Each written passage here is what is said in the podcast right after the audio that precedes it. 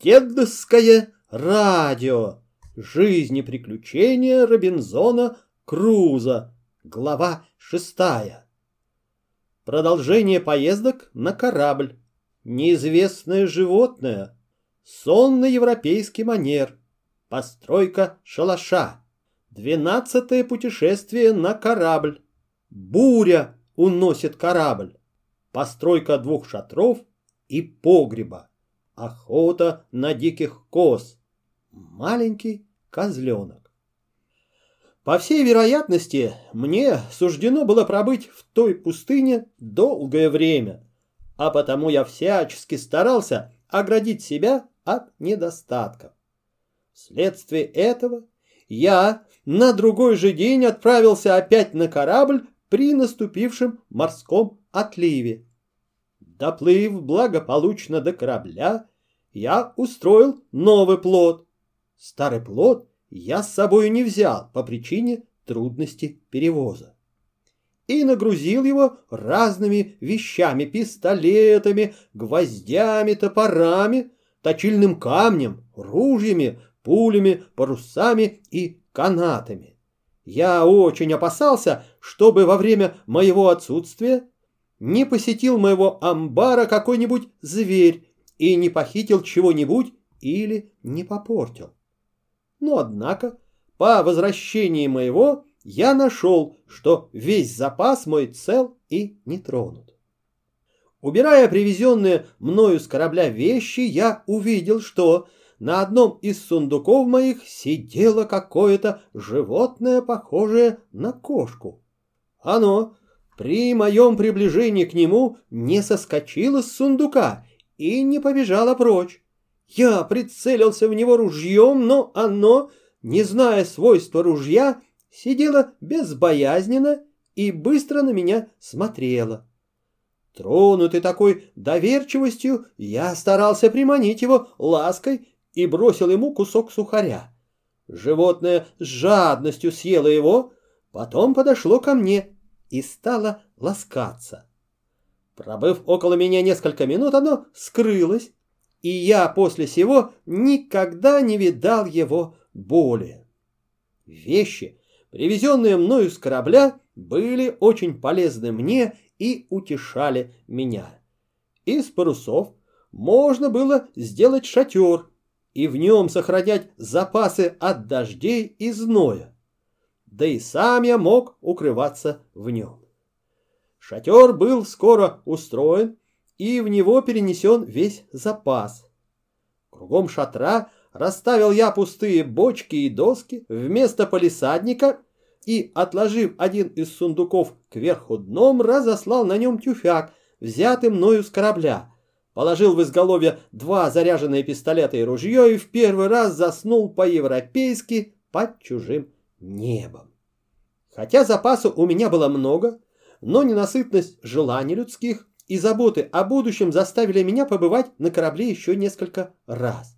В шестую мою поездку на корабль мне посчастливилось найти там целую бочку сушеного хлеба, три бочонка рому и мешок крупичатой муки. Но и этим я был недоволен. Мне хотелось весь корабль привезти ко мне на остров по частям. Однажды я нагрузил мой плод так тяжело, что едва не утонул, потому что плод, входя в залив, вдруг опрокинулся вместе со мною и грузом. К счастью, мне удалось благополучно выплыть, достичь берега, потонувшее же имущество я вытащил после, во время морского отлива.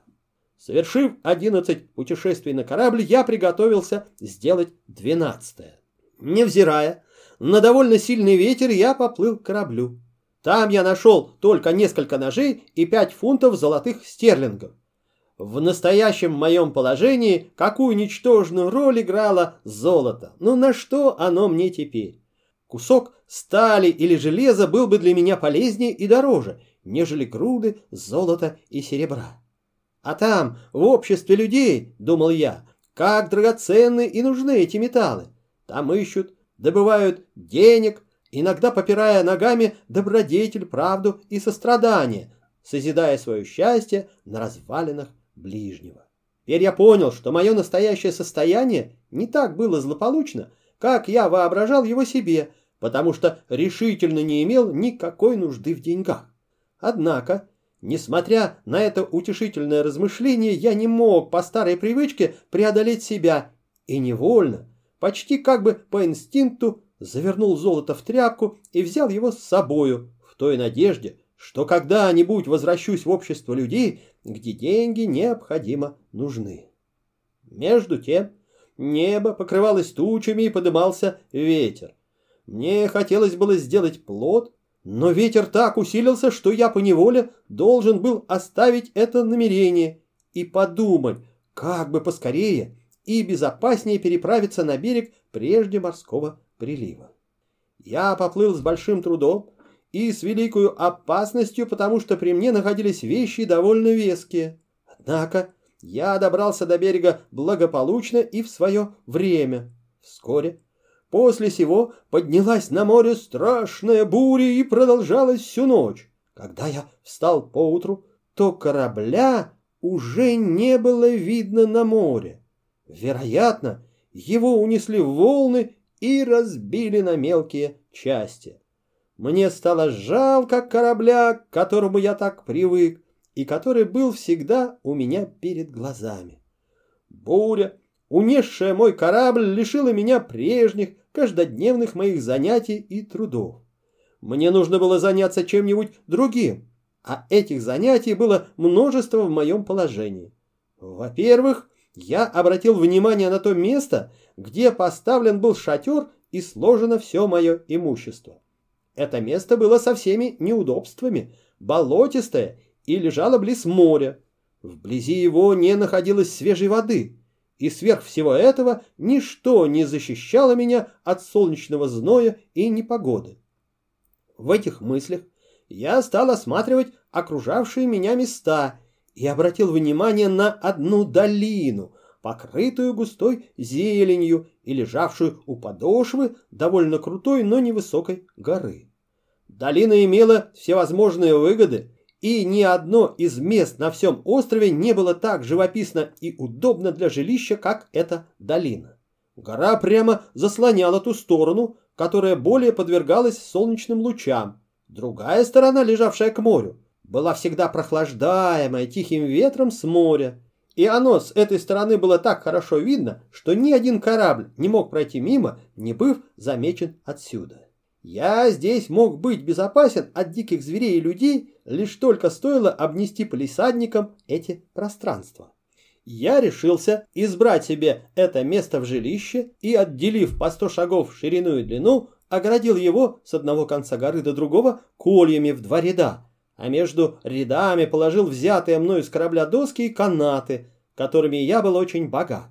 Кроме всего этого, для большей крепости Прибиты были колем в разных местах подпоры, и этот тын походил тогда несколько на маленькую крепость.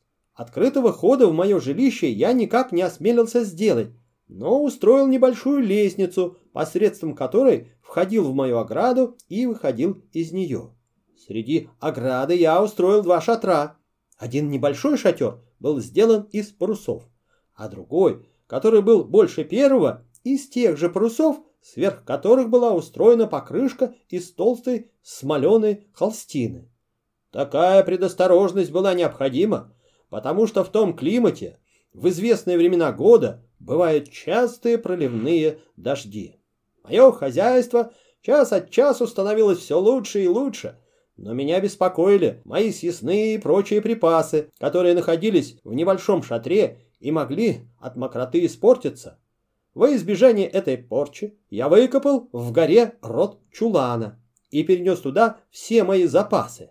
Земля же и камни, вырытые из горы при устройстве чулана, пригодились мне для большого укрепления моей деревянной ограды. Я ссыпал эти камни и землю между кольями и таким образом устроил себе довольно высокий земляной вал. Мои работы продолжались почти непрерывно, требовали много времени, труда и беспокойства. Одним словом, были очень тягостны для меня, особливо в такой жаркой стране, в какой я тогда находился. Сверх этого Бывали такие случаи, которые отклоняли меня от работы и заставляли терять много времени напрасно. Однажды, когда я устраивал основание шатру моему, вдруг поднялась страшная буря. Дождь лил как из ведра, гремел непрерывно гром и сверкала молния. Вот сверкнула молния, чуть-чуть не ослепившая меня, и разразился в ту же минуту над самой головой моей ужасный удар грома. Я упал на землю почти без чувств. Пришедший в себя, я увидел, что молния ударила в дерево, стоявшее недалеко от того жилища, расколола надвое ствол его и зажгла. Я вспомнил тогда о своем порохе, составлявший для меня самый полезный запас, посредством которого я мог защитить себя и снискивать пропитание. Лишь только прошла буря, я немедленно разделил весь мой порох на несколько небольших частей и, положив его в мешочки, спрятал их по разным местам в пещере и в земле, где только мне казалось удобным и безопасным. Это было сделано мною для того, чтобы не лишиться за раз всего пороха, если случится какое-нибудь несчастье с моим жилищем. В другой раз, тоже при сильном дожде, я заметил, что жилище мое легко наполняется водою, которая на долгое время заливала мой двор и с трудом стекала с него. Для устранения этого неудобства мною было сделано в стене несколько отверстий, а снаружи выкопаны канавы для стока воды. Сверх этих занятий мне непременно нужно было почти каждый день ходить на охоту за дичью, чтобы достать себе пищу, а также ознакомиться с разными местностями острова, его земными произведениями и его обитателями, птицами и зверями. При первом моем выходе на охоту я заметил несколько диких коз, которые, завидя меня еще издали, быстро скрывались в горах. Я пытался несколько раз ставить в разных местах сети, но никогда не мог поймать ни одной козы, потому что сети не были крепкие и легко разрывались. Наконец, из долгих наблюдений и опытов я нашел надежное и верное средство их убивать.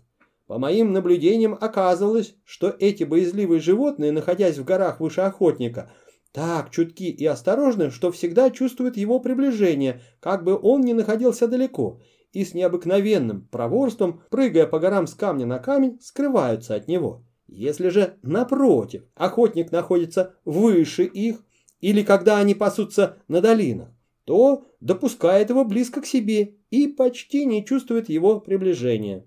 Как причина этому я не могу решить положительно. Либо они, находясь высоко, имеют лучшее обоняние, либо устройство их глаз таково, что они только вниз смотрят, а не вверх. После сего я всегда, охотясь, всходил на скалы, и мне часто удавалось убивать коз без большого труда. Однажды я убил одну козу для пропитания, бегавшую в долине со своим козленком. Козленочек был так еще малый глуп, что совсем не испугался выстрела, но стоял неподвижно, близ своей погибшей матери. Когда я взял ее к себе на плечи и пошел домой, козленок бежал за мной до самого моего жилища и стоял у лестницы до тех пор, пока я перенес козу на другую сторону стены и потом возвратился к нему. Он добровольно допустил взять себя ко мне на руки и перенести за ограду. Мне хотелось воспитать это бедное, осиротевшее животное и иметь в нем своего сотоварища, который бы разделял со мною мою уединенную и грустную жизнь. Но козленок был так еще мал, что не мог ничего есть, кроме молока матери, и, следовательно, не мог на долгое время продлить свое существование.